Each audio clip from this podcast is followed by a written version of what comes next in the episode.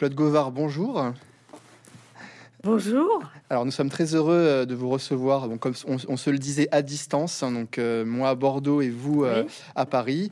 Donc aujourd'hui nous allons échanger autour de votre dernier essai qui est paru il y a un mois et qui s'intitule donc Jeanne d'Arc, héroïne diffamée et martyr, publié chez Gallimard dans la collection L'Esprit de la Cité. Alors, je me permettrai, Claude Gauvard, de rappeler que vous êtes l'une de nos plus grandes spécialistes du Moyen Âge. Vous êtes professeur émérite d'histoire médiévale à l'université Paris 1 Panthéon-Sorbonne. Euh, vous êtes également membre honoraire de l'Institut euh, universitaire de France et vous êtes donc une spécialiste pardon, de la société politique euh, au Moyen Âge et votre œuvre est consacrée notamment en grande partie, je, même je dois dire, à l'histoire de la criminalité et de la justice.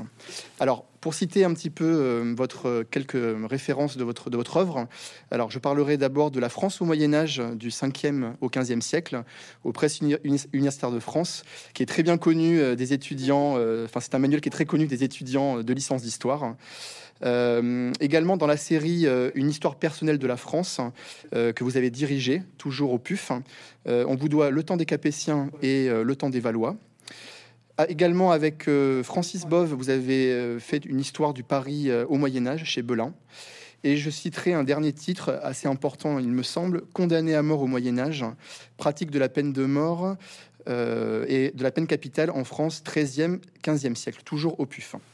Alors, pour l'ouvrage qui nous dont on va s'intéresser aujourd'hui. Euh, vous rappelez tout de suite en introduction de, ce livre que ce n'est pas une biographie classique de Jeanne d'Arc.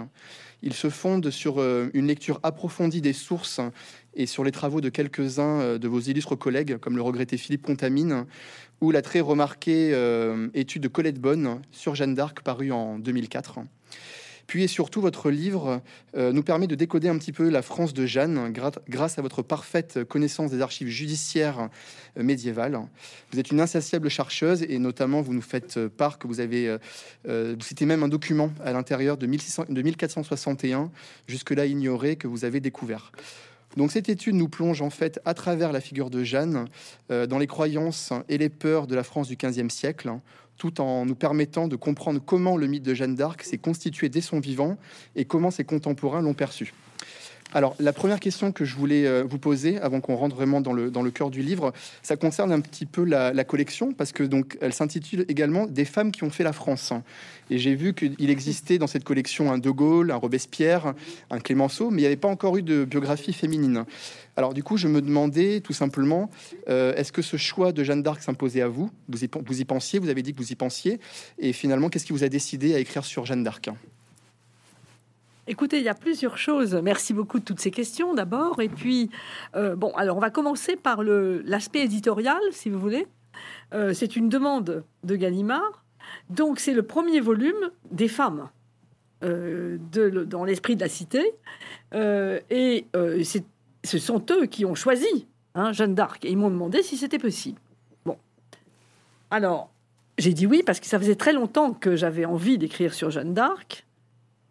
Euh, je ne l'avais jamais fait, je l'avais beaucoup enseigné, vous vous en doutez, mais euh, je ne l'avais jamais écrit réellement, euh, sauf des petites choses vraiment toutes, j'allais dire toutes menues, hein, sur, sur elle. Et j'avais très envie, parce que c'était le moment. Voilà, c'était le moment, parce que je pense que ce livre, il y a 20 ans même, je ne l'aurais pas écrit comme ça. Je pense que c'est un livre de réflexion qui utilise tous les fils que j'ai pu tiré euh, de mon expérience des archives judiciaires en particulier, et de toute l'histoire politique et sociale du XVe siècle français. Donc c'est un bilan, en quelque sorte. Hein, on peut appeler ça le bouquet, si vous voulez, hein, de, de, mes, mon, de mon travail. C'est pourquoi, pourquoi Jeanne euh, Il y a une, dernière, une autre raison que vous avez évoquée d'ailleurs et qui me semble très importante qui est la découverte, mais il y a déjà assez longtemps, je ne l'avais pas exploité, d'une archive totalement inédite, ce qui est quand même assez rare depuis les publications de Quichera au milieu du 19e siècle, sur Jeanne d'Arc, où un noble nivernais, Jean de Désulme, est censé, je dis bien censé parce que c'est une plaidoirie, donc on ne saura jamais s'il a réellement prononcé ces paroles, mais elles sont plausibles, il la traite de putain ribaude. Hein euh, à quelqu'un qui lui disait que le roi avait bien eu de la chance d'avoir Jeanne d'Arc à ses côtés, il, il, répond Ne me parlez pas de Jeanne d'Arc, c'est à peu près ça. Hein, ça n'est qu'une putain ribaude. Et il termine d'ailleurs en disant Oui, puis le roi, de toute façon, euh, ne fait pas de justice, puisque il y a d'ailleurs des rois que les poux ont mangé, hein, parce qu'ils n'ont pas fait de justice. Donc, il y a là des injures, des injures graves, qui euh, se situent, et c'est très intéressant, me semble-t-il, juste après le procès en nullité de 1456. Donc, on a là je me suis dit, mais alors là, il y a une injure 30 ans après la mort de Jeanne sur le bûcher de 30 mai 431. Une injure qui subsiste. Qu'est-ce que ça veut dire? Chez les pro-bourguignons, puisqu'il est pro-bourguignon, il y a donc encore des bruits qui circulent sur elle, euh, qui reprennent un peu, si vous voulez, euh, ce qu'écrit Monstrelet dans la chronique, euh, dans sa chronique, et qui est colporté effectivement du côté bourguignon. Donc voilà toutes les raisons. Et puis peut-être aussi le fait d'être à la retraite et d'avoir un tout petit peu plus de temps pour l'écriture. Très bien. Alors, vous avez commencé un petit peu à l'évoquer. Donc, euh, ce, livre nous permet de voir, de percevoir comment euh, Gênes a été vu, enfin perçu par ses contemporains. Et est-ce que vous pouvez peut-être, euh, dans un premier temps, euh, nous rappeler un petit peu le contexte historique du XVe siècle, qui est assez riche hein.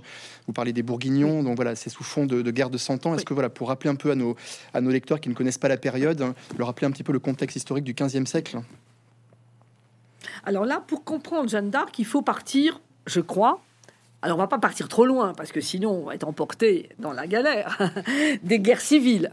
Non, il faut partir justement de l'aboutissement de la guerre civile hein, entre Armagnac et Bourguignon, qui, est le traité de Troyes de 1420, lié à la victoire du roi anglais, hein, Henri V, à, euh, à euh, Azincourt.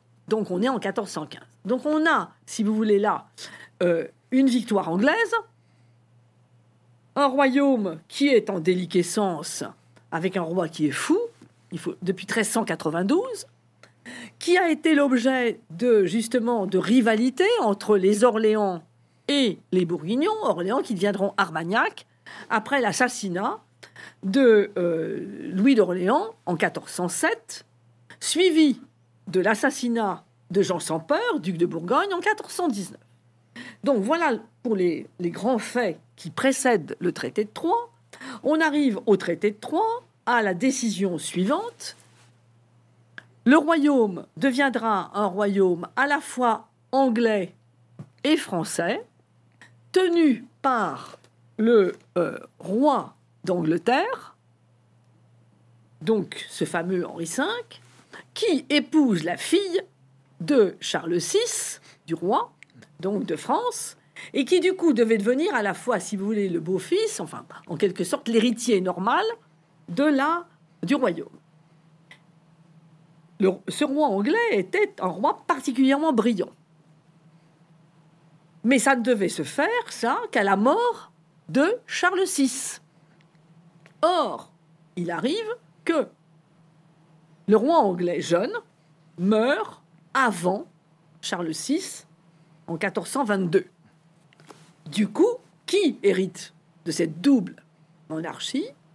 Le fils que vient d'avoir euh, le roi Henri V, un jeune Henri VI, qui est évidemment un enfant, vous vous en doutez, qui a un peu plus d'un an, et qui donc a deux mentors, un en Angleterre et un autre en France. En France, c'est le duc de Bedford, qui gouverne à partir de Paris en alliance avec les Bourguignons. Mais quand le roi Charles VI meurt, immédiatement, son fils, le dernier de ses enfants mâles, Charles,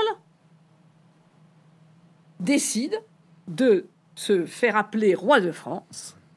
Il va même dans la cathédrale pour se faire, pour montrer qu'il est le roi. C'est purement symbolique, ce geste, mais il est important. Et à partir de là, on a effectivement une lutte cette fois entre celui qui se déclare dauphin et roi, est roi, mais qui, n'est qu'un dauphin, et les Anglais alliés aux Bourguignons. Les événements militaires qui suivent cette période de 1420 ne sont pas probants, même si, si vous voulez, les batailles, Verneuil, Cravant, sont des batailles qui vont, sont plutôt du côté des Anglais, elles ne sont pas déterminantes. Sauf que les Anglais finissent, en descendant le long de la Loire, à mettre le siège devant Orléans. On est en octobre 1428 et la situation paraît presque perdue. Le bâtard d'Orléans, Dunois, étant chargé de défendre la place forte de la Loire, qu'est Orléans, qui ouvre, une fois Orléans prise, le royaume de Bourges, où s'était installé euh, Charles, le futur Charles VII, est évidemment pris. Donc c'était vital. C'était vital. Et c'est à ce moment-là que paraît Jeanne d'Arc. Alors, une action que les gens d'Orléans, les Orléanais, ont considéré pratiquement comme un miracle, hein, parce que ça relève, la situation était tellement bloquée. Le, le futur roi Charles VII, dauphin, qui était à Chinon à ce moment-là, était tellement peu, comment dire, euh, peu euh, conscient même de sa valeur et du fait qu'il pouvait régner, qu'il n'y avait qu'un déclic psychologique qui pouvait faire bouger les choses. Et c'est ce qui est arrivé. Oui, et comme vous le dites très bien, en plus, euh, donc la France que vous dépeignez était prête à ce moment-là à accueillir Jeanne et le village de Jeanne, donc Don Rémy, le fameux, le, son fameux village, hein, et tout, tout, tout comme le, vos couleurs, hein, euh, sont finalement euh, immergés dans un, dans un sentiment national naissant de ces zones euh, frontalières finalement. Donc la, France était prête, était prête à accueillir Jeanne. Donc cette nouvelle question que je voulais vous demander, c'était justement par rapport à cette apparition de Jeanne, comment finalement elle a, elle a pu atteindre par son extraction familiale, comment elle a pu atteindre le dauphin? Comment, euh, euh, voilà, une, prophétesse parmi tant d'autres, comment elle a pu euh, atteindre le dauphin à ce moment-là? Alors, comment elle a pu d'abord Alors, il y a deux choses. Elle, elle dit qu'elle a entendu des voix quand elle avait 13 ans, mais ça, l'historien ne peut pas rentrer dans ce phénomène. Il ne peut que le constater. Comment a-t-elle pu penser qu'elle pouvait sauver le royaume de France et bouter les Anglais hors du royaume? C'est une question très importante. Je dis dans ce livre qu'elle est fille de la frontière. Elle est fille de la frontière et pour avoir étudié un petit peu quelques procès de juridiction, des conflits de juridiction sur les frontières, il y a une, exacerbation de tous les sentiments au niveau de la frontière. Euh, est-ce que c'est un sentiment national plus exacerbé? Moi, le terme de sentiment national, je me méfie beaucoup.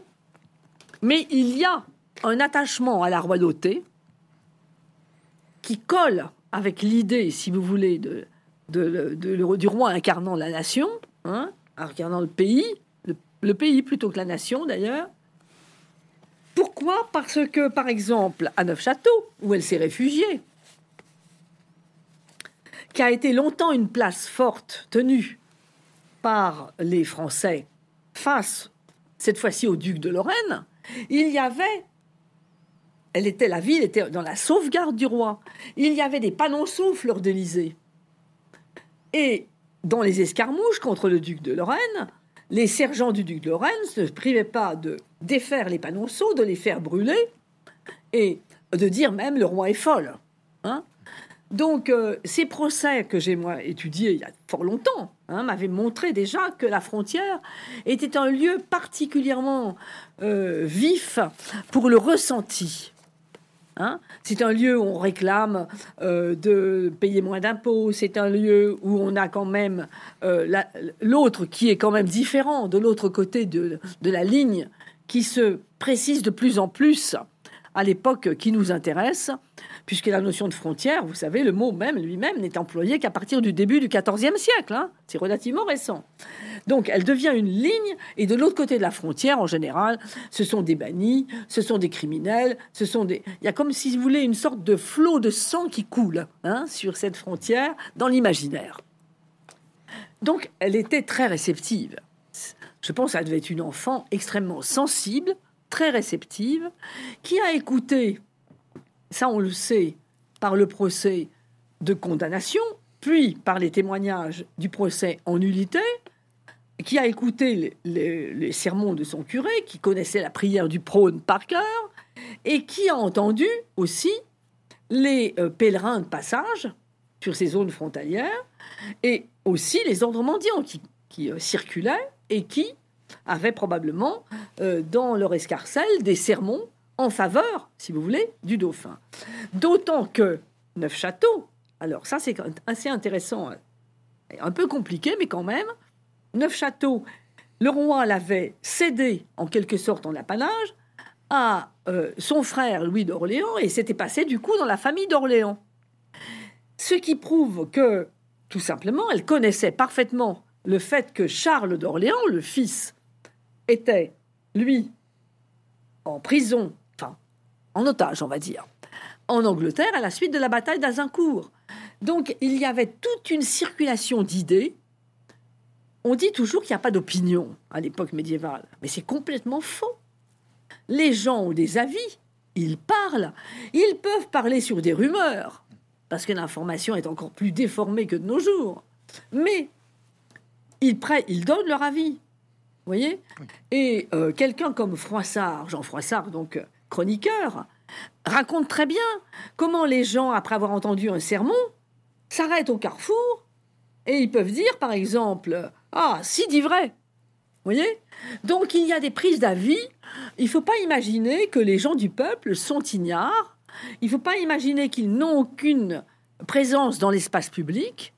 La preuve, c'est que dès qu'il y a un événement un peu douteux, une défaite, les autorités urbaines prennent tout de suite soin de prendre langue avec un bon euh, prédicateur pour calmer la foule. Parce que très vite, c'est la rumeur, au sens médiéval du terme, le mot rumeur, ça veut dire aussi le soulèvement qui peut se produire. Donc il y a des prises de position beaucoup plus importantes qu'on ne le pense. Alors justement, donc comme je le disais, donc bon, Jeanne apparaît, c'est une prophétesse euh, euh, parmi tant d'autres. Euh, comment est-ce qu'on lui a, comment est-ce que vous dites bon que c'est bien en général des femmes qui apparaissent de milieux assez humbles, qui viennent apporter la voix de Dieu. Comment à ce moment-là le dauphin Charles VII porte du crédit à, ce que Jeanne d'Arc vient, vient, vient lui dire Alors ça c'est assez simple. On a bon fait tout. Alors il a il a pris toutes les précautions toutes les précautions nécessaires. Parce que si ça avait été une mauvaise prophétesse, pas une envoyée de Dieu, il était perdu. J'ai dit tout à l'heure à quel point la situation était difficile. Donc c'était pas le moment, si vous voulez, d'en ajouter, hein, pour parler un petit peu familièrement. Hein. Mais qu'il soit attiré par une prophétesse, ça n'a rien d'extraordinaire. Tous les rois, tous les princes ont des prophètes, hommes ou femmes, et plutôt des femmes, à leur côté. Et souvent, ces femmes viennent des frontières. Et elles appartiennent, alors des frontières ou de pays assez lointains, comme par exemple La Rochelle, vous voyez hein euh, Et déjà, là, on est sur une frontière maritime. Hein Donc, on, a euh, vraiment, ou euh, à plus forte raison, vous voyez On a donc des prophétesses qui se sont succédées, on en compte quand même une vingtaine, hein contemporaine à peu près de, Charles, de, Jeanne, d'Arc, qui, se sont autour des, princes ou qui donnent, qui vaticinent, et quelqu'un comme Charles V, grand roi sage du XIVe siècle, 1364-1380, pour le situer. Charles V a un astrologue, Thomas de Pisan, le père de Christine de Pisan. Il a un astrologue, mais il a aussi des prophétesses à côté de lui. Hein, Guillemette de La Rochelle, qui l'évite de temps en temps en vaticinant, et il l'a fait installer dans une petite guérite hein, auprès du palais. Voyez Donc, il a à la fois de l'astrologie qui pourrait être considérée comme scientifique, dans l'étude de l'avenir, et puis il a aussi des prophétesses, une prophétesse. Mais je pourrais vous en citer d'autres. Il n'y a pas un roi qui n'a pas eu de prophète autour d'eux. Donc c'est pas, si vous voulez, euh, bon, mais il se méfie quand même. Il se méfie pourquoi? Parce que si c'est une sorcière, il a eu pas mal de sorciers qui sont venus autour de son, de son père, Charles VI, pour essayer de tenter de le guérir et dire qu'ils allaient le guérir, et qui ont d'ailleurs terminé au bûcher. Donc, il n'a pas du tout envie de continuer sur cette voie. Et qu'est-ce qu'il fait? Il fait, faire, il fait faire un examen de Jeanne à Poitiers, dont malheureusement nous avons perdu les, euh, les la trace, mais nous savons qu'il a existé, puisqu'elle en parle beaucoup d'ailleurs dans le procès de condamnation, et même parmi les, les euh, témoins, il y a des il y a de procès en nullité, il y en a qui, un ou deux qui a été encore déjà qui avaient déjà été à Poitiers. Donc on a on a euh, on est sûr qu'il y a eu un procès qui a duré quand même assez longtemps, presque trois semaines, et d'ailleurs elle en avait vraiment assez parce que elle elle voulait prendre les armes, et c'est de là d'ailleurs le 22 mars qu'elle envoie la première lettre de défi aux Anglais. Donc on a vraiment le travail de prophétie a été fait. Mais alors attention, attention, et ça je tiens à le dire d'entrée de jeu, il faut réfléchir. Ces prophétesses se posaient la question combien de temps ça dure une prophétesse? Combien de temps est-ce que on puise à son savoir? Est-ce que c'est pour toute la vie? Est-ce que c'est pour quelques années? Est-ce que c'est ponctuel? Première question. Deuxième question, ces prophétesses elles disent des choses, y compris Catherine de Sienne ou Brigitte de Suède, hein, pour le grand schisme. Mais je vais employer là aussi une expression très familière, elles ne mettent pas les mains dans le cambouis. Elles n'agissent pas au sens propre du terme. Agir, c'est-à-dire mettre en acte la prophétie qu'on a donnée.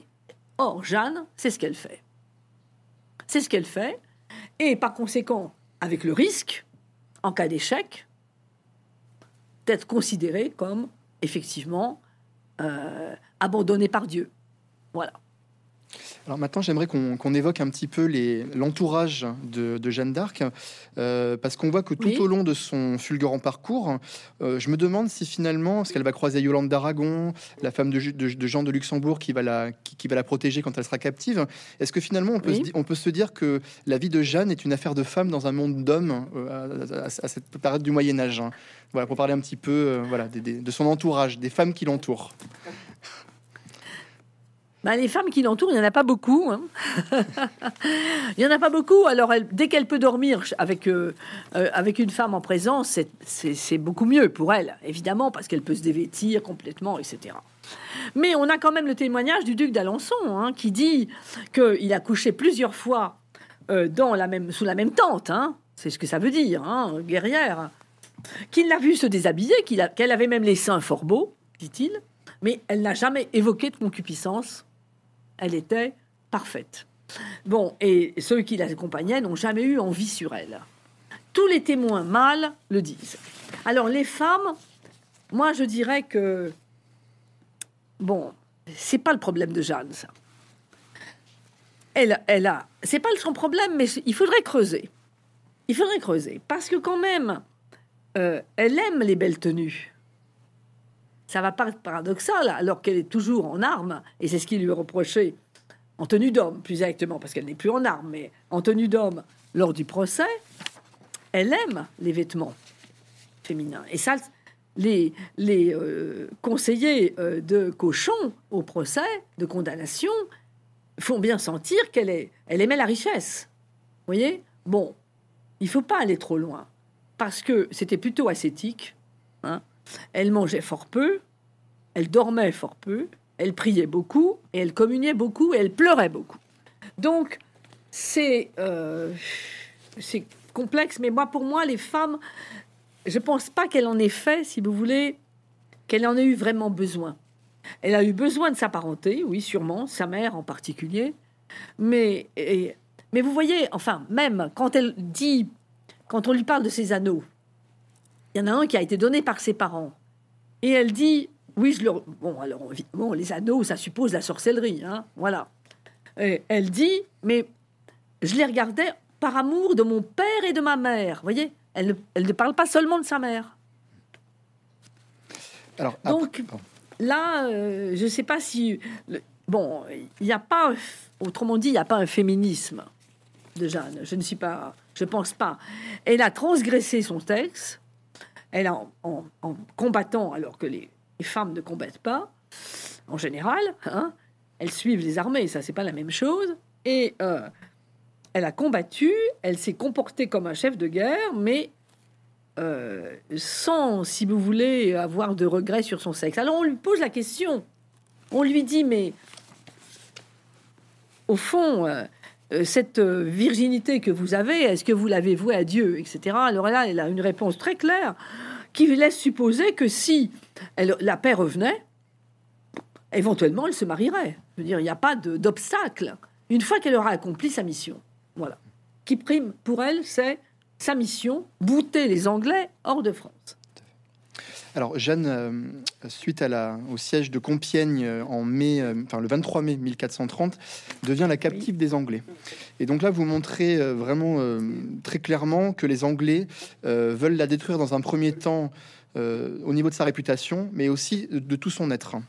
Euh, est-ce que vous pouvez nous dire un petit peu, enfin, qu'est-ce qui les attend effrayés, euh, ainsi que l'université de Paris qui était à la solde, on va dire, si je peux me permettre de dire ça, à la solde des Anglais, euh, dans cette paysanne qui ne sait ni le A ni le B, pourquoi cet impérieux besoin finalement de la diffamer?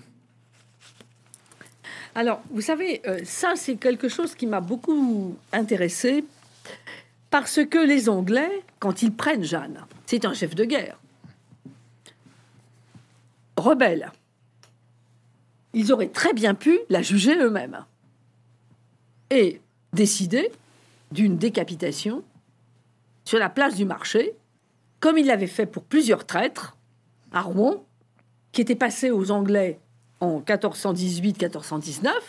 Et il y avait eu des insurrections, et tous ceux-là, tous ceux qui s'étaient insurgés contre le gouvernement anglais étaient passés avec euh, décapités, avec les têtes fichées sur des lances. Ils ne l'ont pas fait. Alors, il y a plusieurs raisons. La première, c'est qu'il y a eu une, une, pression énorme de l'Université de Paris. Enfin bon, l'Université de Paris, euh, elle avait peut-être du poids, mais quand même, sur le gouvernement anglais, je suis pas sûr que ça a été une pression suffisante. Il y a le côté religieux.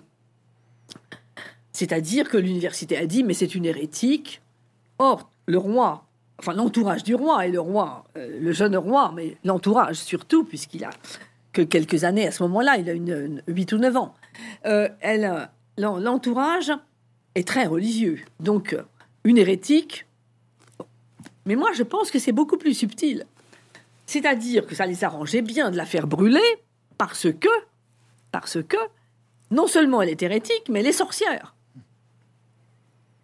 Et ils sont persuadés, les Anglais, que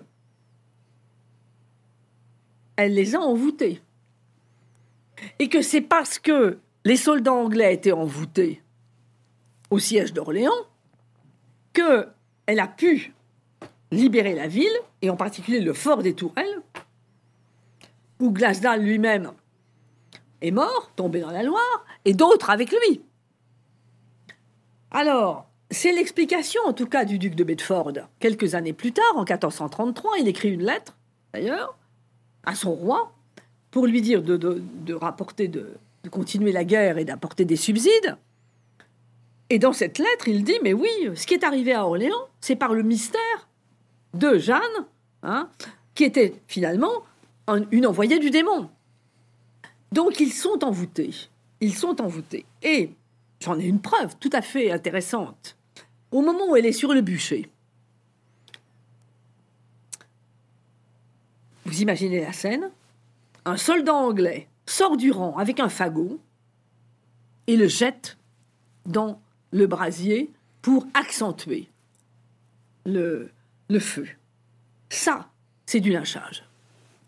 Et c'est le lynchage qui est réservé aux sorciers parce qu'il n'y a pas d'autre moyen de se désenvoûter que de brûler le sorcier quand celui-ci n'a pas en quelque sorte, annihiler le sort qu'il avait jeté. Et là, c'est le cas de, le cas de Jeanne d'Arc, hein, bien entendu. Donc, il y a la peur, la peur de cette, de cette sorcellerie, qui est une d'ailleurs euh, très fréquente chez les hommes d'armes, hein, aussi bien d'ailleurs du côté français. Hein. on croit à la sorcellerie. Et j'y ajoute dans ce livre une réflexion qui est peut-être euh, osée, mais à laquelle je crois beaucoup. Je ne suis pas sûr que les conseillers de Pierre Cochon, voire Pierre Cochon lui-même, n'aient pas été inquiets de la sorcellerie de Jeanne. Tout le monde croit à la sorcellerie. Quelques prélats s'en détachent. Quelques-uns, je pense à Gerson, bien entendu. Mais beaucoup, l'évêque de Chalon, au même moment, il a un sorcier à ses côtés qui est son barbier. Donc dans tous les milieux, y compris la cour du roi, on croit et on pratique la sorcellerie. Donc on a, on a forcément une, vision, et ils sont très inquiets, les juges. Enfin, vous savez, dans ce procès, il y a, deux juges hein, seulement. Hein. J'emploie le terme juge à mauvais escient, là. Il y a Cochon et le maire, qui est l'inquisiteur. Les autres sont des conseillers. Et l'on a vu à peu près 130 passer, hein, les uns après les autres, pas toujours les mêmes. Certains ont été plus fidèles que d'autres. On va dire qu'il y avait la garde rapprochée de Cochon, et puis d'autres qui venaient, qui repartaient, etc. Ça se passe, c'est tout à fait normal, hein, ça. C'est comme ça, hein, le tribunal. Le juge va après demander leur avis. Eh bien, je ne suis pas sûr qu'il n'ait pas, tous ses conseillers, eu peur de Jeanne. Quand elle leur dit, mais de toute façon, avec un ton d'affirmation extraordinaire, de toute façon, les Français gagneront. Vous imaginez en face. Quand vous croyez à la sorcellerie, au sort, mais dans combien de temps? Avant sept ans. Bon. Quelle année? Quel jour? Quelle heure? Voilà les questions qui lui sont posées. Donc on sent bien qu'il vacille. Il vacille face à cette jeune femme qui pourrait bien être sorcière. Et quand il pose des questions sur le bois chenu, sur la fontaine, la fontaine miraculeuse, sur les anneaux, euh, sur la mandragore, il y a à la fois une inquiétude pour savoir euh, si, si vraiment elle est sorcière, et si elle est sorcière, quel sort elle a pu leur jeter. Donc c'est très ambigu, très ambigu. Alors justement, dans, les, rouages de la machine euh, procédurale que vous décrivez très bien, on voit que ces juges sont, extrêmement légalistes, hein. euh, d'où la nécessité d'un beau procès, comme le, souligne euh, l'évêque Pierre Cochon. Alors bien que, c'est un peu ce qu'on vient de d'évoquer ensemble, mais est-ce que bien, que remise à un, un, tribunal ecclésiastique, est-ce que finalement c'est pas un, procès politique la, est-ce que la, sorcellerie de, de Jeanne était politiquement nécessaire à prouver? La question est délicate et la réponse est ambiguë. C'est à la fois un procès de foi et un procès politique. Bien évidemment. Alors les Anglais n'interviennent pas directement, mais ils payent les conseillers, les frais de séjour, autrement dit. Hein voilà. Hein ça coûte cher. Ça coûte cher. Il y a les voyages, il y a les frais de séjour. Ils écartent les conseillers qui seraient trop euh, comment dire, trop euh, euh, favorable à Jeanne, en menaçant de les noyer. Hein, main forte, hein, quand même. Hein, voilà, ça va jusque-là. Donc, en ce sens-là, oui, c'est un procès politique. Par ailleurs, quel est l'enjeu? L'enjeu, il est énorme. C'est de démontrer que le roi Charles VII, qui lui est sacré, il a été sacré le 17 juillet 1429, qui lui est sacré, a déjà guéri les écrouelles, est un roi qui doit son trône à une sorcière. Et par conséquent, rien de tout ce qui a été fait à Reims n'est valable. Le roi d'Angleterre, le jeune roi, il a été sacré à Westminster. Il est, au moment où s'ouvre le procès, il est à Rouen, dans le même palais, hein, dans le palais ducal, où est enfermé Jeanne. On pense qu'il, on pense que il ne l'a jamais rencontré. Mais ce fameux roi qui est de la double monarchie n'est pas sacré en France. Donc il ne peut pas guérir les écrouelles au sein du royaume. Il n'a pas, si vous voulez, cette sacralité que possède Charles VII. Et le but, c'est bien de montrer que le roi doit doit son royaume à une hérétique, à une sorcière. Et le discours, enfin le sermon qu'a fait Guillaume Hérard à Saint-Ouen, le 24 mai, il porte là-dessus. Vous êtes le monstre de l'hérésie. Or, le royaume de France n'a jamais été touché par l'hérésie. Donc, vous avez, vous ternissez le royaume de France et le roi dont vous défendez la foi un roi infâme. Et d'ailleurs, elle a parfaitement compris, parce qu'elle était, je pense, très intelligente, comprenez, alors qu'elle était quand même à bout, hein, poussée par le... Enfin, cinq mois, cinq mois d'enfermement avec les fers aux pieds, quand même, hein. C'est énorme. Elle était à bout, elle a parfaitement compris, elle a dit, euh, il n'y a pas plus de roi il n'y a pas de roi plus chrétien que mon roi. Vous voyez, elle l'a toujours défendu. Alors, est-ce qu'on pourrait s'attarder maintenant sur le, charisme de Jeanne, puisque là, on, évoque, si vous voulez, des intellectuels, des théologiens, mais on oublie qu'elle a également côtoyé euh, de grands capitaines de Charles VII, hein, comme, euh, enfin, qui étaient non seulement des nobles, mais aussi des hommes de guerre, hein, comme Gilles de Ré, Laïr, Dunois. Comment s'est-elle comportée avec ces hommes et comment euh, a-t-elle réussi à, les attirer dans son, enfin, de les convaincre de la suivre, hein, si vous voulez? Alors ça, c'est vraiment c'est la lecture du procès de condamnation. Et puis aussi quelques témoignages, hein, dont justement tout à l'heure j'ai parlé euh, de, du duc d'Alençon. Hein, voilà. Bon. Mais puis, euh, Dunois aussi qui, qui, dépose. Enfin, tout ces. Ce sont des. C'est un charisme extraordinaire. Et il y a un mot, un mot clé. Hardiment. Allez-y hardiment.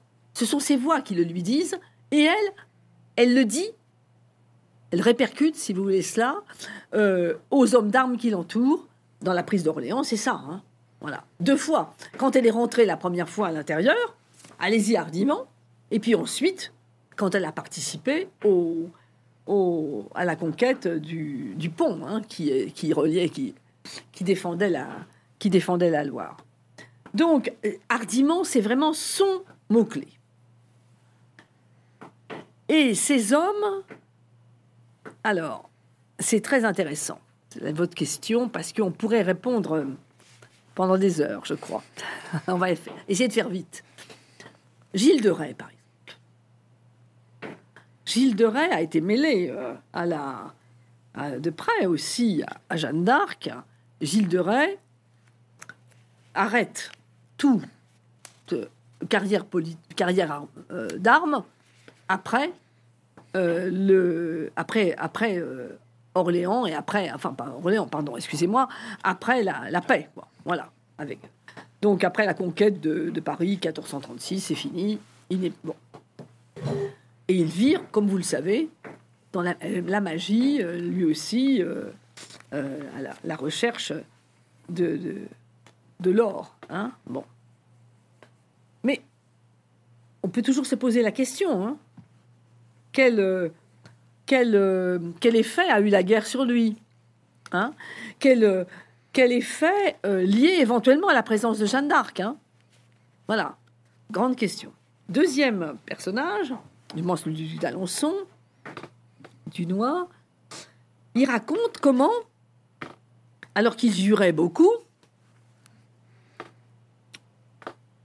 elle les reprenait en disant non, vous jurez par votre bâton, mais pas par Dieu. Et, dit le duc d'Alençon, alors il y a un petit peu un côté hagiographique, euh, évidemment, il faut se méfier, mais ils essayaient de se contenir. Voyez? Autrement dit, et ça c'est un des éléments que j'ai développé dans mon, dans mon livre, en comparant avec les traités réformateurs du même moment, elle fait marcher la réforme en acte. La réforme de cette époque, c'est retour à des mœurs plus pures, éviter de blasphémer, communier plus qu'une fois par an, se confesser plus qu'une fois par an, ce qui étaient les principes du Concile de la Trancade de 1215. avoir un comportement, je dirais presque frugal. Voyez? Bon. Euh, donc ne pas abuser de la chair dans tous les sens du terme. Voyez? Bon. Elle a donc quand même, je pense, eu, avec ses contemporains, un, un comportement exemplaire qu'ils ont essayé de suivre. Ça n'a pas été totalement probant. Je viens de parler de Gilles de je pourrais parler de Poton de Saint-Traille, dont j'ai trouvé quand même euh, en 1453-55 euh, qu'il pratiquait, euh, qu'il cherchait des sorciers pour savoir qui lui avait volé la cassette destinée à payer ses archers. Donc il n'a pas du tout été d'abord vers la justice, il a commencé par appeler un sorcier, hein, qui a tourné, sa, son, stylet au-dessus de, la Bible et qui est tombé comme par hasard sur le nom d'aubergiste, qui d'ailleurs n'était probablement un innocent. Mais bon, je ferme ma parenthèse. C'est donc, voyez, les hommes d'armes pratiquent la sorcellerie, ils ont tous des brevets qui les, sont, censés les protéger, et je ne suis pas sûr qu'elle ait totalement réussi.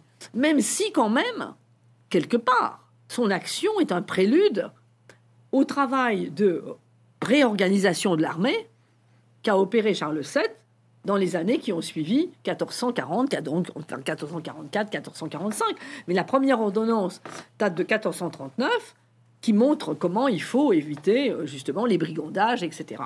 Et elle, elle était très hostile justement au système de la de vivre sur le pays. Alors, elle avait une certaine connivence avec les chefs d'armes qui l'entouraient et elle leur a cédé. C'est du moins ce qu'elle dit, et peut-être était-elle aussi assez d'accord, ce serait eux qui l'auraient poussé à, mettre le siège devant Paris. C'est pour eux qu'elle l'a fait. C'est pas ses voix qui lui ont commandé. Ce qui était une façon de se défausser de la défaite du 8 septembre. Hein euh, et de la blessure qu'elle a reçue qui était assez, assez grave, assez importante. Mais il y a quand même cette espèce de solidarité, si vous voulez. Oui, je l'ai fait parce que finalement, je voulais euh, faire plaisir, en quelque sorte, à mes, à mes capitaines, aux capitaines qui m'entouraient. Moyennant quoi, eux-mêmes se méfiaient d'elle, du point de vue militaire. Sans doute parce que c'était une femme, je ne sais pas. Non, pas jusque-là. Mais parce que c'était pas un très bon chef de guerre. Allons. Elle, elle, elle marchait à l'arracher, à la, au sentiment. Euh, oui, hardiment, allez-y hardiment. Ben oui, mais bien sûr, mais pas n'importe comment. Ce qui a fait dire d'ailleurs qu'elle était orgueilleuse. Or, l'orgueil, c'est un grave défaut pour un chef de guerre. Il doit prendre toutes les précautions possibles. Et ce qui est très intéressant, c'est que la bataille de Patay, qui est une victoire des chefs de, des chefs de guerre, elle a pratiquement été écartée du conseil de guerre qui a précédé. voyez? Donc, euh, euh, il devait se rendre compte que ce qu'elle faisait n'était pas toujours orthodoxe au plan de la stratégie et de la tactique. Alors j'aurais une, dernière question concernant le, le, procès, puisque vous avez rappelé que c'est un long procès. Il dure cinq mois, c'est extrêmement rare pour l'époque, 70 chefs d'accusation. Est-ce que vous pensez qu'à un moment de ce long procès, Jeanne est flanchée? Et je pense notamment euh, à l'abjuration du cimetière Saint-Ouen euh, le, 24 mai 1431. Est-ce qu'à ce moment-là, euh, Jeanne d'Arc pouvait encore échapper aux Anglais? Non, non, il l'aurait. Alors, c'était un coup de poker, hein, je l'ai dit tout à l'heure, de de la livrer à Cochon. Il fallait être sûr de lui. Or, Pierre Cochon, il y a une très bonne biographie de Jean Favier hein, sur lui. Et moi, ce que j'ai vu dans le procès, c'est que il a des attitudes relativement ambiguës. Est-ce que c'est lui qui a autorisé Jeanne le matin de la de de l'exécution à communier? Est-ce qu'on permet à une relapse de communier? Point d'interrogation. Ou bien est-ce qu'elle a, elle est revenue le matin même sur ce qu'elle avait dit, c'est-à-dire relapse de relapse quelque part, voyez? Et elle a, euh, alors, c'est ce que dit un texte qui est postérieur, que Cochon d'ailleurs a demandé de faire rédiger, qu'on appelle la formation posthume, où il y a sept témoins qui disent que finalement, elle a abjuré à nouveau le matin, et c'est pour ça qu'elle a pu communier. Mais les témoignages ne concordent pas, ne concordent pas. Apparemment, c'est Cochon qui, a dit faites tout ce qu'elle veut. Voilà. Alors, est-ce qu'il était sûr de ce qu'il faisait au plan, j'allais dire, de son épiscopat, de sa charge religieuse? Voilà la question. Pris entre, si vous voulez, ce que vous m'avez dit tout à l'heure, c'est-à-dire un procès politique et un procès religieux. Voilà le problème.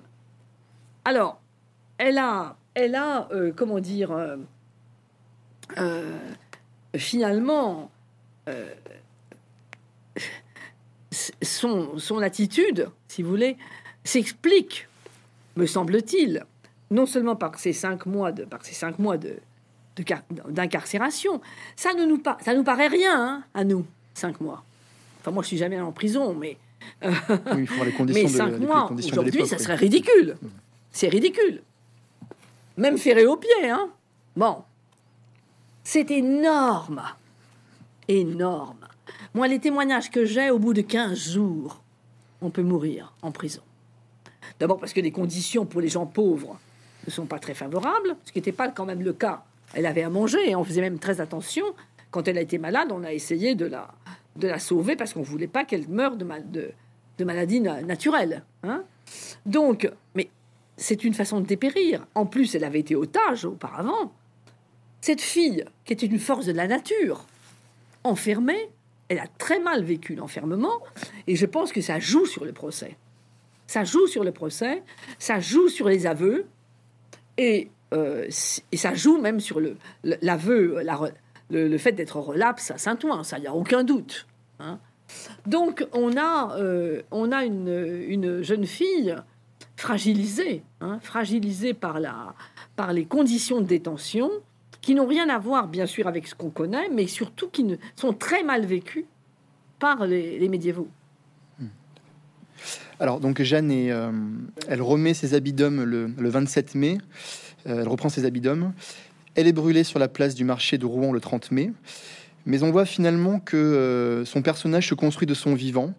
Euh, mais est-ce que, euh, selon vous, son, rôle, son aura, contribue-t-il de manière déterminante à la victoire progressive des fidèles de, Charles VII Ou est-ce que, est que celle-ci était, probable, en fait, malgré le fait que le Charles VII ne l'ait pas vraiment soutenu, les, enfin, les, abandonné Alors, moi, je pense que si vous voulez, alors, on va commencer par la fin, c'est-à-dire que je pense que le roi, c'est une prophétesse il ne veut pas devoir, donc, qui dure un certain temps, qui a échoué. Elle a échoué devant Paris, elle a échoué devant la Charité-sur-Loire. Hein donc, elle a échoué, elle se fait prendre à Compiègne bêtement. Hein donc, tout ça, c'est très négatif. Le, le Dieu l'a abandonné. Alors, je ne veux pas excuser Charles VII, bien entendu, en disant cela, mais c'est pas mon rôle d'historienne, mais j'essaye d'expliquer. Donc, il, il a, en revanche, il entre victorieux à Rouen en 1449 le 10 novembre, et il va coucher, non pas au palais, mais à l'archevêché. Encore chaud, si vous voulez, de la présence de Pierre Cochon, qu'il avait abandonné, bien sûr. Quelques années auparavant. Hein. Euh, et là, je pense que c'est un déclic. D'autant qu'il avait autour de lui un conseiller, Guillaume Bouillet, qui, lui, ne croyait pas du tout à la... à la qui trouvait que le procès avait été inique. Et les Rouennais, en partie, pas tous, pas tous, hein, mais en partie, pensaient que le, procès était inique et que par conséquent, ça rejaillissait sur l'honneur de la ville. Donc on a, si vous voulez, là, il avait le moyen, normalement, de réhabiliter Jeanne. Il a tenté de le faire, d'ailleurs, très rapidement, alors qu'il n'était pas encore victorieux à Formigny, déjà, en 1450 il lance les premières enquêtes. Mais lui, en tant que roi, ne peut pas casser un procès d'église. Il faut que ce soit le pape, car c'est l'Inquisition qui est en cause. Nicolas V n'était pas très favorable. Arrive Calixte III, et à ce moment-là, effectivement, on est en 1455, il faut, on passe effectivement au premier témoignage. Bon. Mais qu'est-ce que c'est que la réhabilitation de Jeanne? Une cérémonie nulle par certains côtés.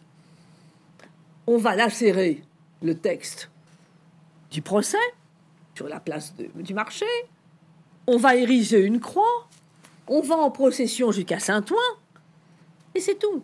Alors bien sûr, vous me direz, il n'y a pas de cendres, il n'y a plus rien. Mais on aurait pu faire construire une chapelle expiatoire, on aurait pu faire une procession avec beaucoup de cierges. Rien de tout cela. Rien de tout cela. Et finalement, le souvenir de Jeanne, dans la auprès de Charles VII, je veux dire, n'a pas été si fort. C'est plutôt à Orléans que les fêtes johanniques s'organisent dès finalement 1432-1433. C'est Compiègne où se forge la légende que c'est le capitaine Guillaume de Flavie qui l'a fait sortir pour la faire prendre par les Anglais, qui aurait trahi Jeanne d'Arc. Heureusement que sa femme, Blanche d'Overbruck, hein, l'a assassinée.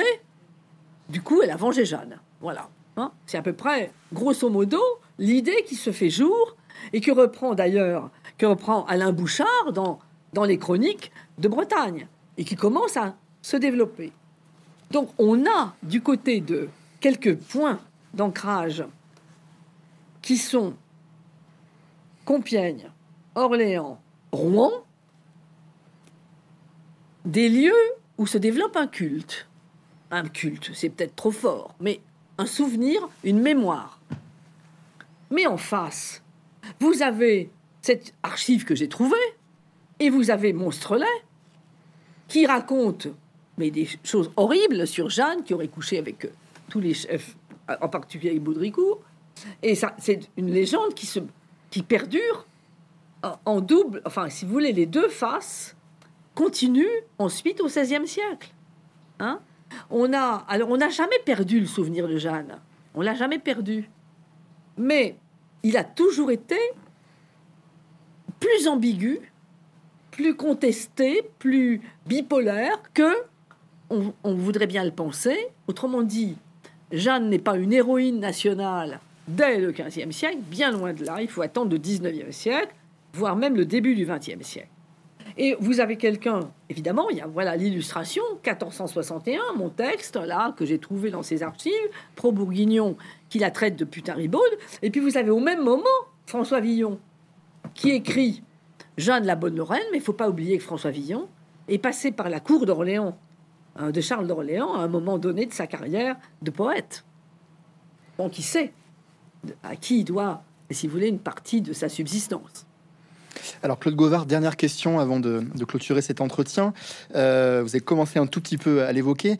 Euh, la Jeanne, finalement, la Jeanne que nous connaissons maintenant, est-elle une femme du 15e siècle ou du 19e siècle, celle réhabilitée par Jules Michelet dans son Histoire de France hein, et utilisée par la suite à des fins, euh, à des fins politiques hein? Alors, mais je dirais que c'est les deux. C'est-à-dire que dès le 15e siècle, la propagande armagnaque, donc en faveur de Charles VII, mais dès le 15 dès, le début, dès qu'elle apparaît, quasiment, la transforme en bergère. Les petits oiseaux venant manger dans sa main, comme si c'était, si vous voulez, un François d'Assise, qui gardait les moutons, par conséquent, alors que on sait qu'elle est fille, fille de laboureur aisé, et que pratiquement, elle n'a jamais, comme toutes les jeunes filles d'ailleurs dans ces familles-là, il y avait une maison en pierre quand même. Hein bon, c'était un laboureur aisé, euh, responsable dans sa communauté villageoise euh, de discussions politiques avec les autorités pour, pour euh, négocier l'impôt, les pâtis et tout ce que vous voulez en temps de guerre. Donc, elle avait certainement, elle a peut-être gardé par hasard un jour où c'était pas possible les moutons, mais il devait y avoir un berger. Hein Donc, on la transforme en bergère. Et ça, c'est très intéressant. C'est pour ça que je vous dis que c'était dès le XVe siècle. Dès le XVe siècle naît cette légende qui est, euh, bon, évidemment fustigée par les, les opposants bourguignons, mais qui quand même la connaissent. Le bourgeois de Paris, qui était très pro-bourguignon, raconte qu'il s'agissait d'une bergère. Vous voyez C'est ce que disaient les Armagnacs. Vous savez bien qu'au XIXe siècle, Michelet en a fait justement, cette bergère fille du peuple. C'est lui qui a euh, effectivement bon, mis en avant cette, cette jeune fille qui serait pratiquement sortie de rien. Alors, le travail des historiens est justement de d'expliquer, hein, d'expliquer. Et grâce, d'ailleurs, alors c'est ce qui est d'autant plus intéressant, c'est que au même moment où écrit Michelet, pratiquement, Quichera publie les, de façon scientifique les, euh, les procès et annexe d'ailleurs un certain nombre de pièces autres, cinq volumes hein, quand même, cinq volumes euh, qui servent encore aujourd'hui d'ailleurs euh, de base à l'historiographie joannique. Hein. Bon, même s'il y a eu des publications postérieures très scientifiques, très, très de l'histoire de France, Quichera, évidemment, euh, est, une Bible. C'est une Bible. Hein. On est obligé de retourner vers lui. Alors, après, ce qui est très intéressant, c'est qu'elle a été retrouvée, justement, peut-être à cause de Michelet aussi, en même temps, parce que lui était très anticlérical, très hostile à l'Inquisition. Elle a été reprise, du coup, du point de vue des, de l'Église, par Dupanloup, hein, qui en est presque sa, sa sainte.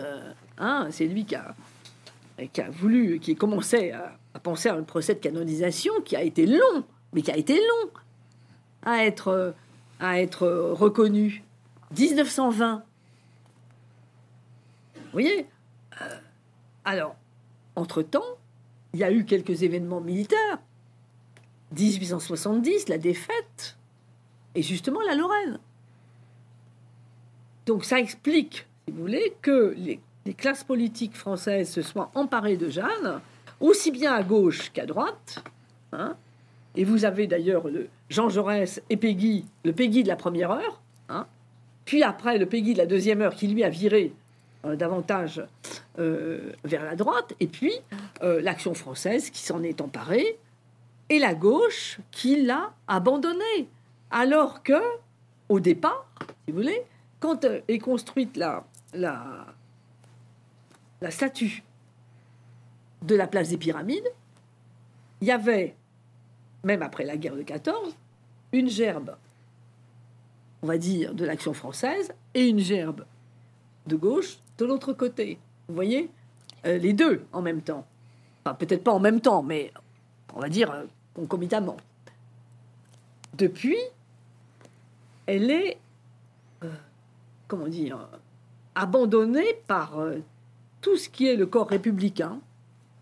Faut pas parler seulement de gauche. Hein. Euh, tout le corps républicain abandonne Jeanne Ce qui la laisse aux extrémismes, de droite en particulier, qui à mon avis, d'une certaine façon, euh, trouble l'analyse qu'on peut avoir de Jeanne. Un trouble. Et le devoir de l'historien devant tout ça, c'est d'essayer justement de savoir où est la vérité. Où est la vérité? Euh, C'est, je dirais presque dommage, c'est même plus que dommage, qu'elle soit phagocytée, ce personnage soit phagocyté par un parti politique parce que c'est pas juste. Ce n'est pas juste. Au XVe siècle, on ne peut pas parler de sentiment national global. Si on commence à en parler avec la Révolution française, c'est déjà bien. Je parle du point de vue chronologique, hein. je ne fais pas de jugement de valeur. Hein. Euh, je vous ai montré les hésitations de Cochon, les hésitations du roi, les hésitations aussi des juges qui l'ont réhabilité, qui parlent très peu des visions. Je suis pas sûr qu'ils ne l'auraient pas condamné s'ils avaient été parmi les conseillers entourant Pierre Cochon en 1431. Parce que ce qu'elle dit, c'est de l'hérésie. Effectivement, dans une grande partie de ce qu'elle dit sur les visions, c'est de l'hérésie. Elles sont charnelles, ces visions. Voilà, elles ont fini par être charnelles à la force de l'aveu. Et euh, c'est donc, si vous voulez, un personnage beaucoup plus complexe qu'on peut penser, qui d'ailleurs a défini sa mission de façon progressive, au fur et à mesure de ses rencontres, au fur et à mesure de l'analyse politique qu'elle pouvait faire, et qu'elle a appris à faire rapidement, parce que c'est une fille intelligente, je répète, et qui, euh, au bout du compte, est dévoyée parce que on ne la voit que de façon blanche ou noire, et c'est faux. Et c'est faux. Alors le travail de l'historien, c'est de d'essayer de, de, trouver, de dire vraiment quel personnage elle est. Mais vous voyez, quand euh, j'ai écrit ce livre, il m'a été dit Oh, encore Et vous Un livre sur Jeanne d'Arc Mais oui, moi, oui.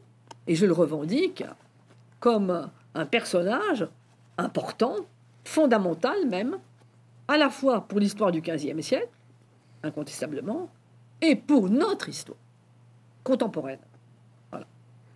Écoutez, Claude Govard, je vous remercie euh, infiniment pour cet, euh, pour cet échange. Et comme vous le dites euh, si bien pour votre bah, travail nécessaire, ce travail de source que se doit l'historien, voilà, pour parler d'une figure aussi complexe que, que Jeanne d'Arc. Donc, je rappelle, Jeanne d'Arc, héroïne diffamée et martyr, publiée aux éditions Gallimard. Merci beaucoup, Claude Govard. Merci, merci à vous.